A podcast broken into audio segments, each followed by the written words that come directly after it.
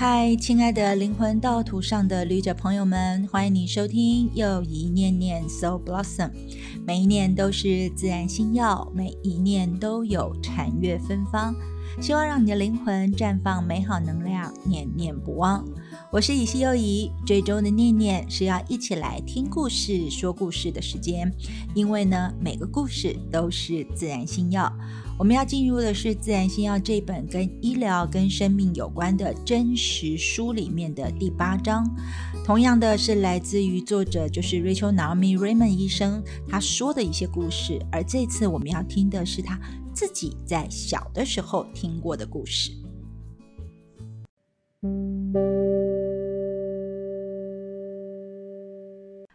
这个故事的名称非常的有趣，叫做《太上祖母夏娃》。那么小时候呢，瑞门医生的祖父经常讲故事给他听，而其中有许多的人物是很久以前的女性，有一些还是从犯错中学得教训的伟大女性。比如说，有一位名字叫 Sarah，她的丈夫叫做亚伯拉罕；还有一位叫做 Larger，她的丈夫名称叫做雅各；还有 Esther，她是一个王后。其实大家听到这些名字的时候，如果你是熟读圣经的人，应该就会知道这是圣经里面的故事。但是呢，Raymond 医生直到他的祖父过世之后，他才晓得这些故事是出自于圣经的创世纪。Raymond 医生的祖父是一位学者，也是一口白胡子的所谓的东正教的拉比，也就是算导师等级的人。而太上祖母夏娃与蛇的故事，经由瑞门医生祖父的嘴，就完全的阐扬出内在生命的重要性。故事一开始，夏娃是个小女孩，日子过得就跟我们每个人小时候一样。而上帝是她的父亲，也跟其他父亲一样，他供应夏娃吃住以及生活当中的一切需用。相对的，夏娃对上帝也很顺服，就像每个女儿顺从自己的父亲是一样的。而在园中的日子过得很平顺，一天又是几天。夏娃不常跟上帝问东问西，而伊甸园中有各样的动物和植物，在园子中央还有一株非常美丽的树，后人称它为上帝的智慧树。对于这棵树，上帝跟夏娃做了一个非常明确的指示。他说：“园子中任何树上的果子都可以摘食，唯独这棵树上的果子是不可以吃的。”一开始，夏娃毫无意义的接受，即使是生命的意义本来就是要在增长智慧的。但是时间不断的流逝之后，园中的景物始终未变，但是夏娃开始变了，她长成一位少女。有一天，这位少女行进那株最美丽的树，而盘在枝上的一条蛇对她说：“嘿，夏娃，这里有一颗这棵树上结的果子，你要不要尝一尝呢？”而故事说到这里呢，Raymond 医生的祖父就会如同往常般的去解释，去跟 Raymond 医生说，那条蛇其实不是真的蛇，而是一种隐喻。这个隐喻指的就是人类追求智慧的渴望。而那是一股对无知的诱惑力量，永远不息地吸引人类去探求神秘。所以说，那条蛇乃是人类的第一个老师，唤醒夏娃认清自己不再是个小女孩，而是一位探索者。夏娃回想了一下，上帝父亲对她所说的话，是绝对不可以摘食那棵树上的果子的。可是她自己已经长成一位少女。就跟其他同年龄的少女一样，她必须要找出自己想要的。她觉得那粒苹果在吸引着她，于是伸手摘了下来，并且咬了一口。食物进了我们的口之后，就会成为身体细胞的一部分。瑞美医生的祖父说：“其实伊甸园的这颗苹果跟其他的苹果并没有什么两样。”但是，当夏娃吃了那粒苹果之后，上帝的智慧就成为他内在生命的一部分，而这种神圣的智慧藏在他的身体里面，可不是用口能够讲出来的。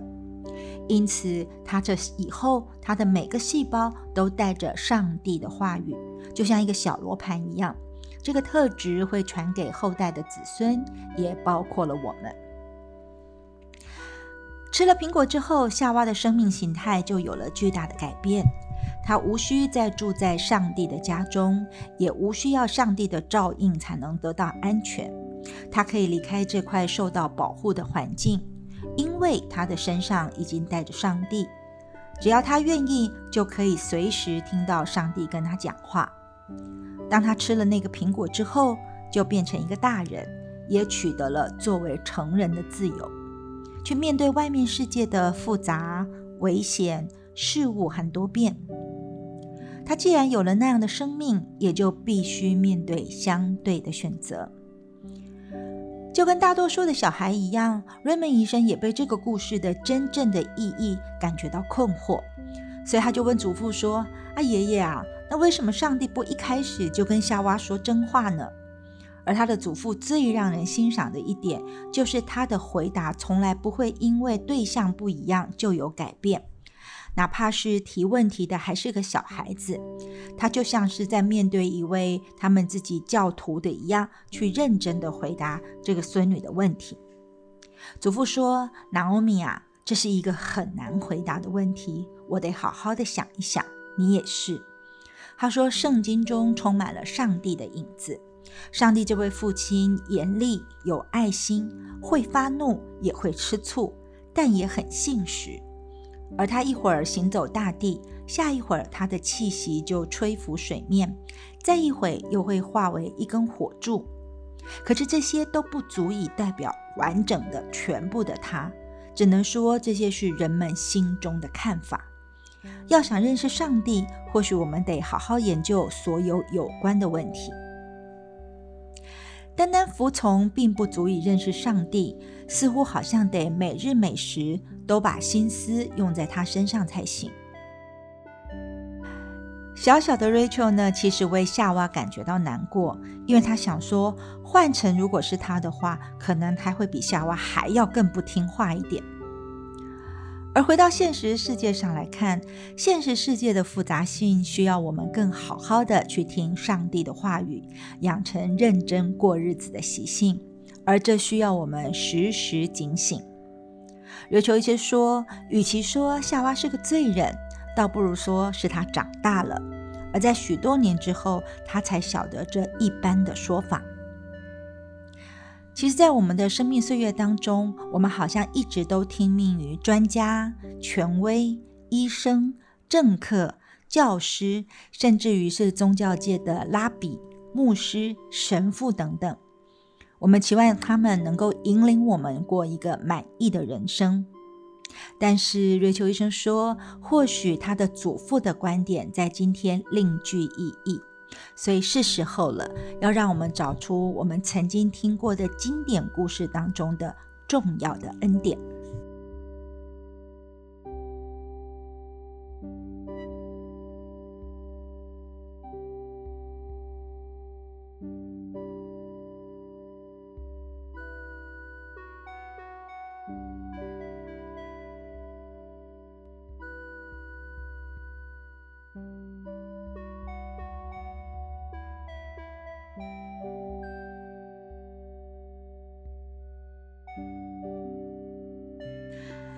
那么讲到了东正教的拉比，瑞蒙医生说了下一个小故事，它叫做拉比的拉比。他回忆在他自己还是年轻的小儿科医生的时候，曾经有位十二岁的病人，而这位病人呢，他罹患的是叫做 Huggins 病，那是一种跟淋巴结有关的癌症。而他从纽约来到了史丹福大学的直线加速器中心，要接受放射治疗。而这位十二岁的病人的父亲也是一位东正教的拉比，他坚守传统，遵从这个古老宗教的一切仪礼和律法。对东正教而言，一年中最神圣的日子就是所谓的赎罪日。这一天呢，他们有许多的规定。比如说，不可以碰到钱，不可以穿皮衣，不能穿皮鞋，不可以搭汽车，也不能用用任何的电器品。而十二岁的小病人肖夏娜的第八次放射治疗刚好就排在赎罪日，而加速器中心距离他站住的地方有点距离，因此呢，他的父亲特别来跟 Raymond 医生讨论，极其慎重地谈起赎罪日对他们的重要性。他想建议医生说，可不可以跳过这一次的治疗？瑞蒙医生当然说不可以啊，因为呢，治疗的行程如果有所延误，是会严重影响肖夏娜的康复的。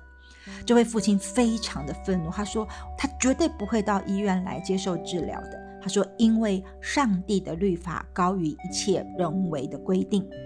而这样的一句话让 Raymond 医生吓了一跳。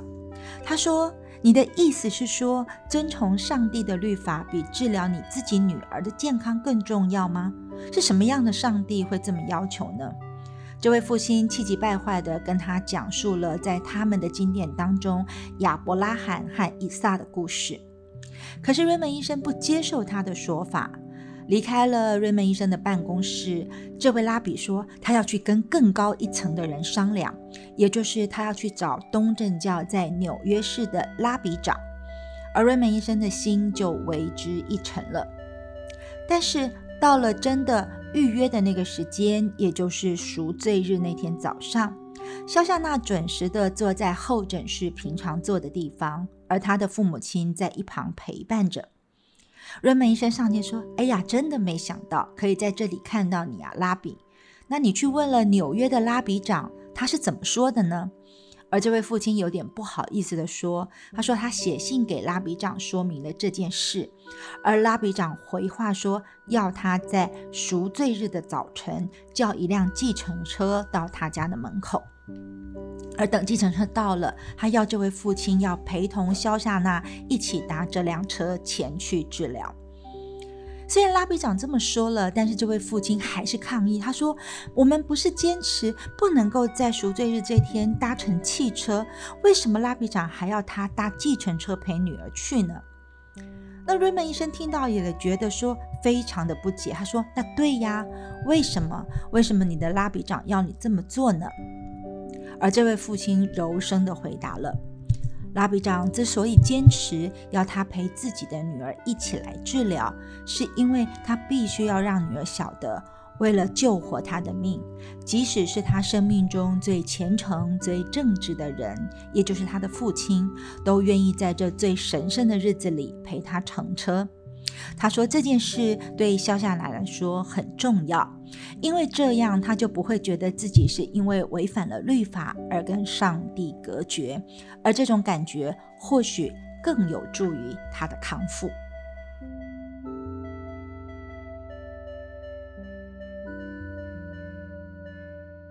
欢迎你回到又一念念，听听自然星耀今晚的第三个小故事。这个小故事的名称叫做“至圣所”，也就是至圣先师的至圣。瑞门医生提到的是有关于他的一只猫的故事。瑞门医生养了一只名字叫做查尔斯的猫，它十八岁，有许多藏身之处。每当周围有什么风吹草动的时候，查尔斯就会收拾起平日的大胆，细细的观察有没有潜在的威胁。等他躲好了之后，他才会恢复从容以下的态度。而查尔斯他的藏身之处真的很多，而且很分散。有些呢是属于猫科常躲的地方，像是床铺底下，或者是后窗帘下面，或者是衣橱当中。但有些还真特别。像是它会藏在楼梯的隔板之间或电视机后面，可这其中有块地方却显而易见，那就是客厅的地毯。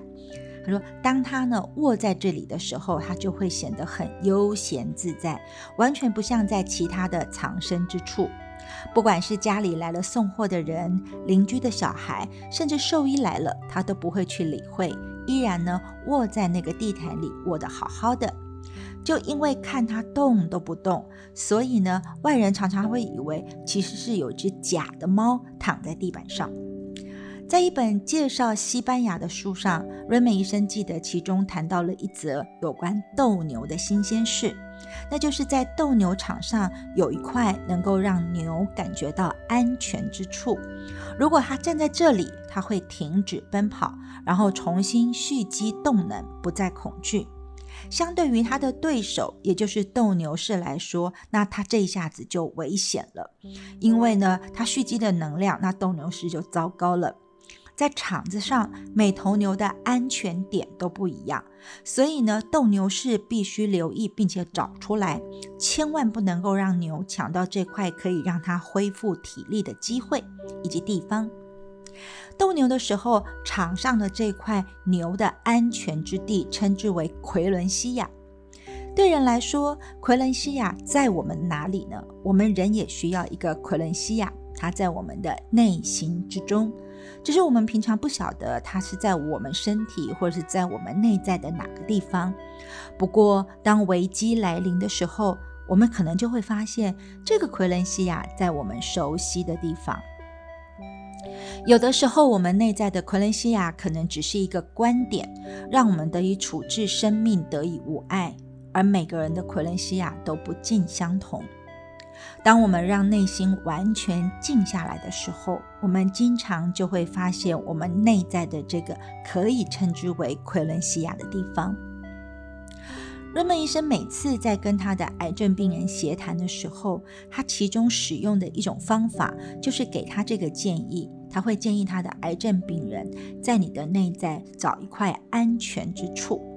那可能是一个你休息的空间，或者是某一句话，或者是换一个某个安全的语句，或者是换一个观点等等之类的地方。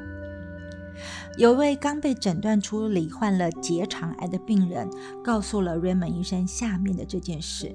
他说：“：“Raymond 医生，我一直没有做你所建议的那个练习，因为我真的找不到那块安全之处。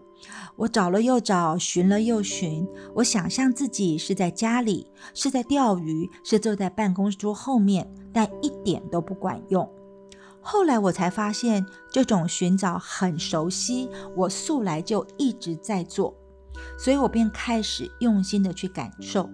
最终，我想象自己是被母亲抱在怀里的小男孩，而这一下终于管用了。慢慢的，我的身心开始平静下来。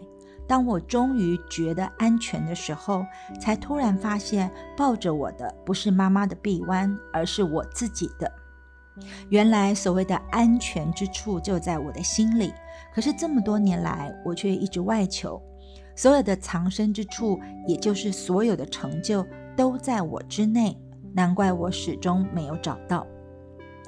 在这个病人分享之后呢，瑞美医生发现，在治疗癌症病人时，他会一直留意，当他们找到他们的奎伦西亚的时候所发生的变化。如果是在斗牛场上，纵观斗牛士，他必须镇定、机智，能聚合身上的一切力量，而这种内心的平静，远比找出斗牛的安全点更重要。在瑞门医生住家的附近，有一个非常高大的红木森林，之所以吸引游客，或许就是因为其中的宁静。在平常的时间，如果医生起得早，他就会急急地穿好衣服，去到林子里，赶在来自世界各国的游客之前，领受大自然的神奇。早晨八点，无数大树沉寂地屹立着，人也在其中打从心底安息。这是一个无数世代的沉寂，而这个众沉寂之母，我觉得它甚至比那些巨树更动人心魄。有的时候他也会睡过头，等醒来的时候，可能有些游览车已经到了。不过呢，瑞美医生还是会走到林中去，就算他的前头已经有好几百个人在观赏，他们口中说着法语、德语、西班牙语，大家一边惊叹这些大树，一边叫唤着自己的孩子，还有的说日语、瑞士语、俄国话，更有一些是他听不懂的话。而至于孩童们，则毫无任何不便，操着普世通用的孩童话。然而呢，沉寂始终未消，也没有改变。就算有这么多人的声音，但是呢，寂静之母的那个沉寂感依旧是存在的，就好像那些大树一样，并没有因为这些临时移动进来的声音给穿透或干扰了。年纪渐长之后，瑞门医生很高兴地发现，那个宇宙的沉寂之母开始接纳了他。呃，接纳了他的脾气，接纳了他的恐惧，也接纳了他的欢乐和痛苦。所以藏身之处，也就是我们每一个人的奎伦西亚，其实也许跟大自然或者是每一处的沉寂之声都连在一起。一分钟静心。随着今天自然星耀的小故事，我们提到每个人都必须要去找到或寻找到自己的奎伦西亚，也就是内心之处。我们的一分钟静心也跟它有关，它跟我们的身心健康的平衡相关。今天的一分钟静心名称叫做“找到你的钥匙”。每个人都必须拥有一把自己的钥匙，但是这个钥匙的意思是说，有可能是你自己认定的真理、见解或真谛或概念，也可能是在日常生活当中进行的某件事或者是某个想法。其实呢，这个钥匙它就是可以保持住你的身心健康和生活的平衡。大部分的人，他的钥匙其实还蛮容易找得到的。但是说真的，我们呢通常找到了也不见得会做到哈，因为呢说往往是比较容易的。所以说，如果处理每一天的那些例行的事物或者工作已经让你精疲力竭的话，你可能也早就压根就忘记到底有哪些东西，到底有哪个钥匙是会带给你活力跟健康的感觉。所以呢，这个一分钟静心就是要帮助你重新发现你的钥匙是什么，重新去掌握住你的钥匙，来维持住你的健康与活力。而且这不只是身体的健康，还有心灵、情绪、心智、精神方面的健康。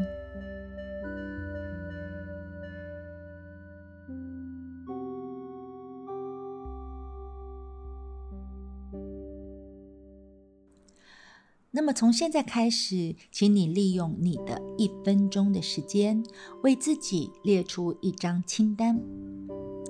我先邀请你先安静的坐下来，然后做几次深且长的呼吸。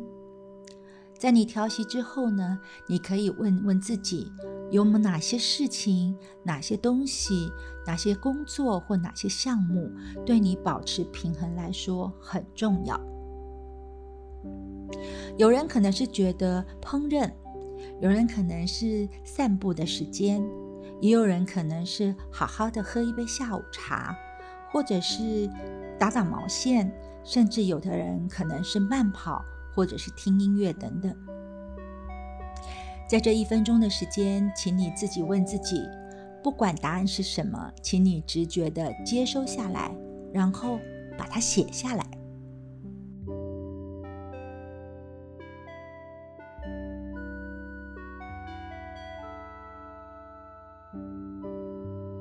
或许你会想要在一天的开始的时候做这个一分钟的静心练习，因为呢，这样你就可以在每一天把你写下来的钥匙尽情的运用在你的生活当中。请你切记哦，除了你想出来之外的话，去进行它。或者是去真的去烹饪，真的去散步，或者真的就去慢跑，把这样的事情，把这样的钥匙摆进你的生命当中，它才是最关键、最重要的事。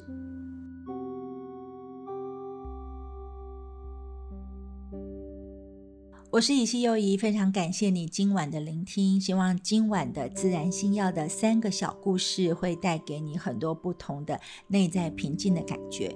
去思索一下成长，思索一下你的心灵需要安静的那个小场域，也甚至呢可以跟着我们的一分钟的静心当中呢去找到可以让你平衡的钥匙。而下周四的晚间，请你继续让右一念念陪伴你。